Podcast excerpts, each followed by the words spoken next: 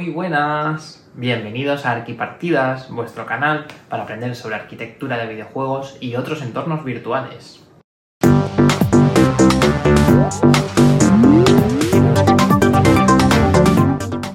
Primero de todo, quería agradeceros vuestro apoyo, vuestras suscripciones, vuestros likes, todo lo que me habéis brindado en estas primeras semanas del canal, así que muchas gracias. Domo, arigato, goza y más.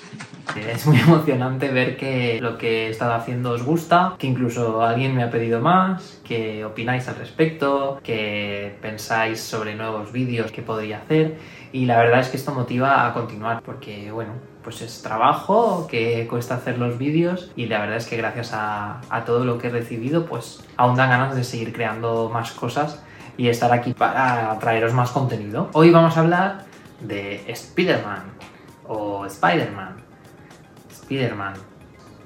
Hombre, ya tocaba que hablaras de mí. Bueno, vamos al lío.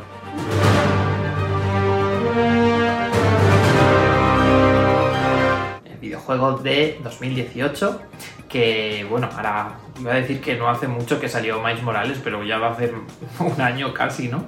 Yo no he jugado el DLC porque además jugué hace muy poquito al, al juego base lo jugué a principios de año y la verdad es que lo tenía ahí pendiente y ha sido una experiencia brutal. Me ha encantado cómo está construida la Manhattan del juego y un poco vengo a hablaros de esto, ¿no? Sobre todo de este otro protagonista del juego que es la ciudad.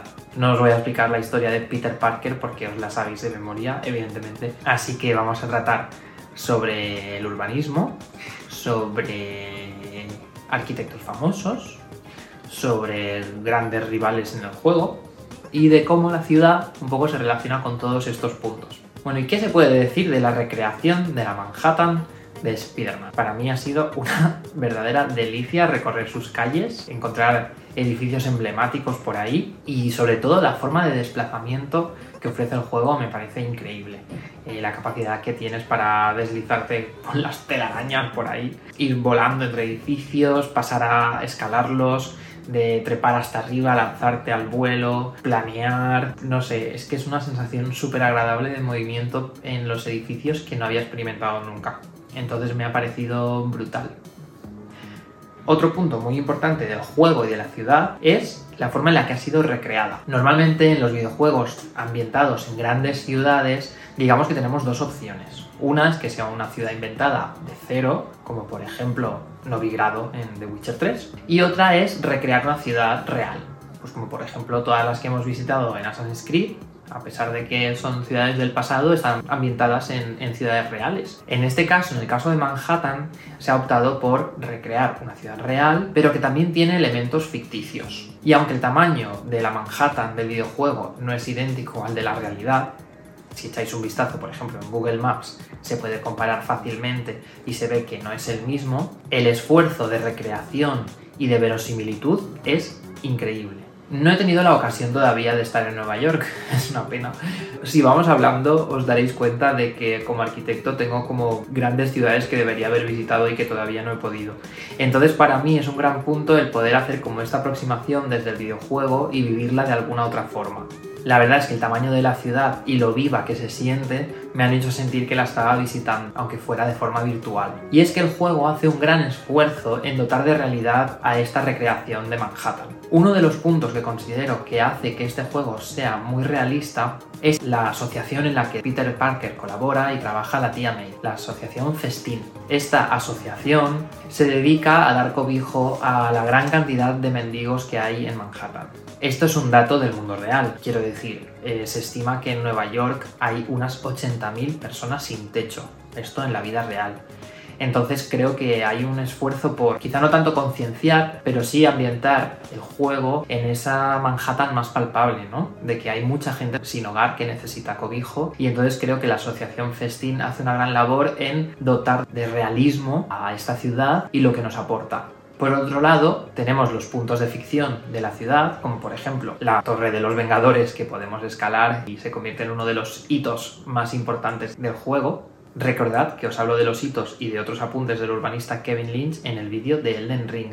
No os olvidéis de verlo también. No obstante, estos pequeños apuntes o pinceladas de ficción no empañan la idea general de que la ciudad es muy realista y de que realmente estamos allí. Pero, por otro lado, la ciudad está llena de edificios reales, como por ejemplo el Flatiron, un edificio súper simbólico con su forma tan característica que se estrecha como una plancha, de ahí su nombre, el puente de Brooklyn, también famosísimo, el edificio Chrysler, el Empire State, todas obras súper características de la ciudad que enseguida nos transportan a ese lugar. Y otros edificios más recientes, como por ejemplo el High Climb. En este caso a mí me hizo especial ilusión porque es un proyecto muy interesante que aprovecha las antiguas líneas aéreas del metro para convertirlas en parques al aire libre y más que parques es que es todo un recorrido a través de la ciudad que la verdad es que tengo muchas ganas de poderlo visitar. Y aunque estos son buenos ejemplos de edificios reales que podemos encontrar en la ciudad, yo quería tantear si también se había hecho esfuerzo en recrear edificios de tres de los arquitectos más importantes del movimiento moderno. Si estudiáis arquitectura o si simplemente tenéis curiosidad sobre el tema, os acabaréis encontrando con estos tres tipos y muchas veces además, hasta el punto en que algunos acaban siendo un poquito pesados. Un poquito de nada. Estos son Frank Lloyd Wright, Le Corbusier y Mies van der Rohe. De Frank Lloyd Wright, el ejemplo que os voy a poner es la casa Kaufman o casa de la cascada. Una de las características que me gusta mucho de Frank Lloyd Wright es como tanto el uso de los materiales como la geometría del edificio se relacionan con la naturaleza tiene una forma muy agradable de integrarlos en el paisaje. De Le Corbusier, uno de sus edificios más importantes es la Ville Savoie, donde puso en común los puntos que él consideraba que la arquitectura moderna tenía que tener y digamos que es como un caso práctico donde se juntan todos los que él desarrolló. En este caso, por ejemplo, podéis ver que la planta baja del edificio se sustenta en pilares o pilotis. ¡Hostia, pilotos! Estos elementos permiten que la planta baja, en este caso, se libere, de manera que ese espacio se puede aprovechar y casi todo el edificio pasa a estar en la planta primera. Además, estos pilares permiten una nueva forma de entender la estructura del edificio.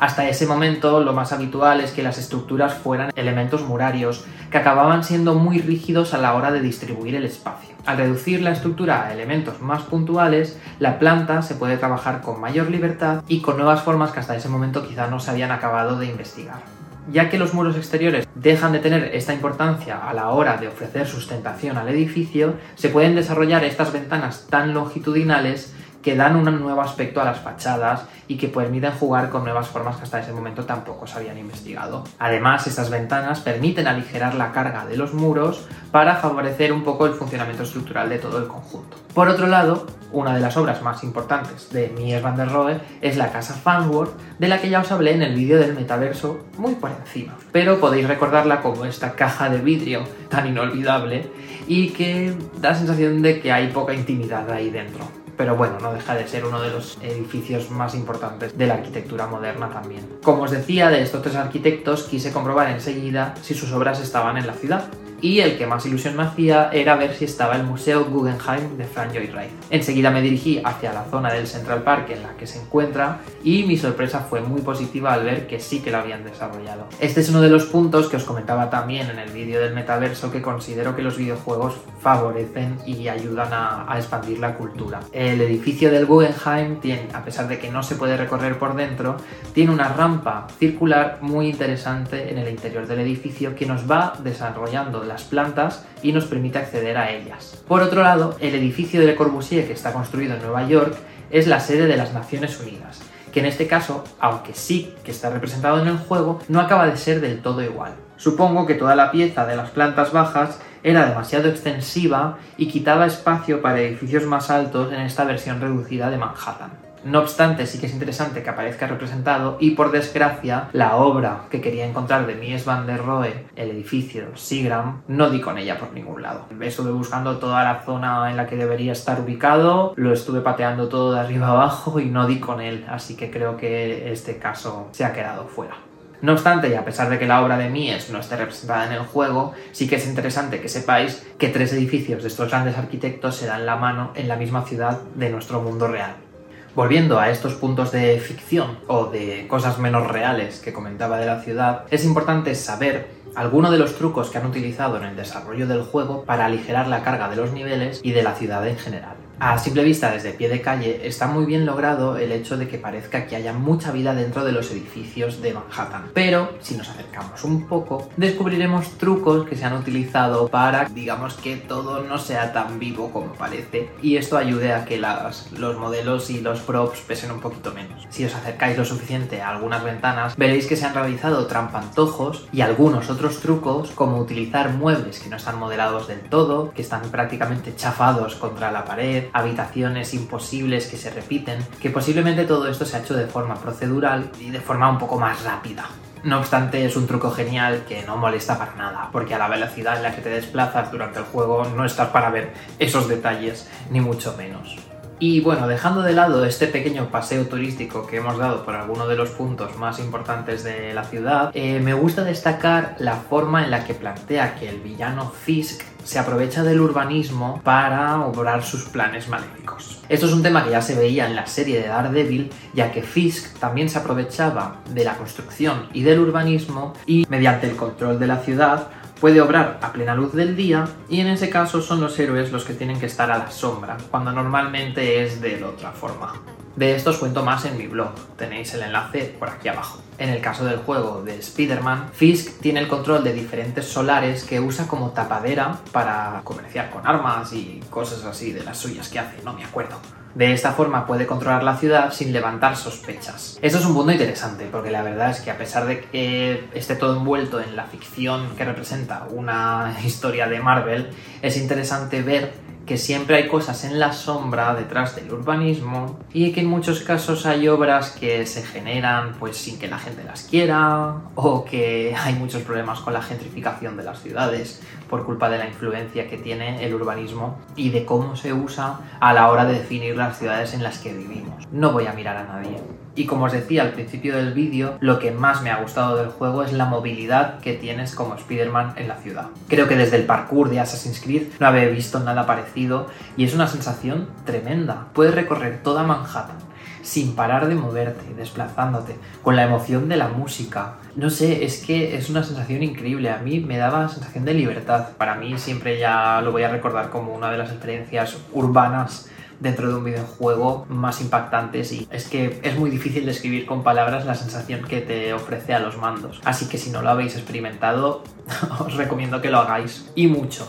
Y nada, poco más. Estos son un poco todos los puntos que considero que tiene muy positivos el juego de Spider-Man, pero seguro que se han quedado muchas cosas en el tintero. Ya para despedirme, solo quiero deciros que si echáis en falta algún edificio que no haya comentado, me lo podéis dejar en los comentarios o cualquier otra recomendación para que siga explorando la Manhattan de Spider-Man. También quiero pediros que os suscribáis al canal, si no lo habéis hecho ya, es para mí una ayuda muy importante que estéis ahí, que os suscribáis, que activéis las notificaciones y que así os enteréis enseguida de los vídeos que voy publicando. Os lo agradezco muchísimo. Y desde aquí también os recomiendo la web de la tostadora donde podéis encontrar camisetas tan molonas como esta que llevo hoy, que me gusta mucho.